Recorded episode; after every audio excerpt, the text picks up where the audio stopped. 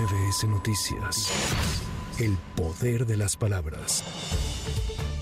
Una jueza de distrito suspendió provisionalmente la cancelación de 35 normas oficiales mexicanas en materia de salud que dio a conocer el gobierno federal el pasado primero de junio. Un tribunal colegiado declaró infundado el recurso de queja que interpusieron las autoridades sanitarias al argumentar que la suspensión no violenta el interés social. No obstante, el órgano jurisdiccional refirió que al cancelar las normas que prevén su prevención, se estaría dejando sin efecto la protección a la salud de la colectividad de todo el país. El 4 de agosto se celebrará la audiencia incidental en la que se resolverá si se concede la suspensión definitiva.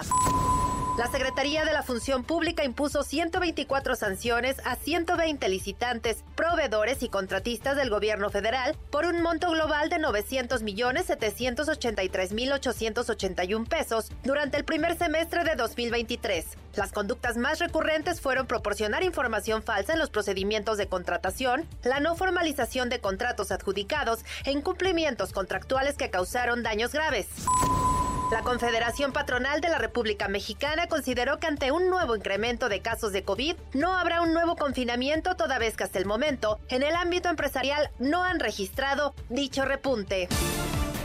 Nicolás Petro, hijo del presidente de Colombia, Gustavo Petro, y su ex esposa, Day Vázquez, se declararon inocentes de los cargos de enriquecimiento ilícito, lavado de activos y violación de datos personales, por lo que fueron detenidos el pasado sábado en Barranquilla. El hijo del presidente colombiano expresó su disposición a colaborar con la justicia. Para MBS Noticias, Sheila Amador. MBS Noticias. El poder de las palabras.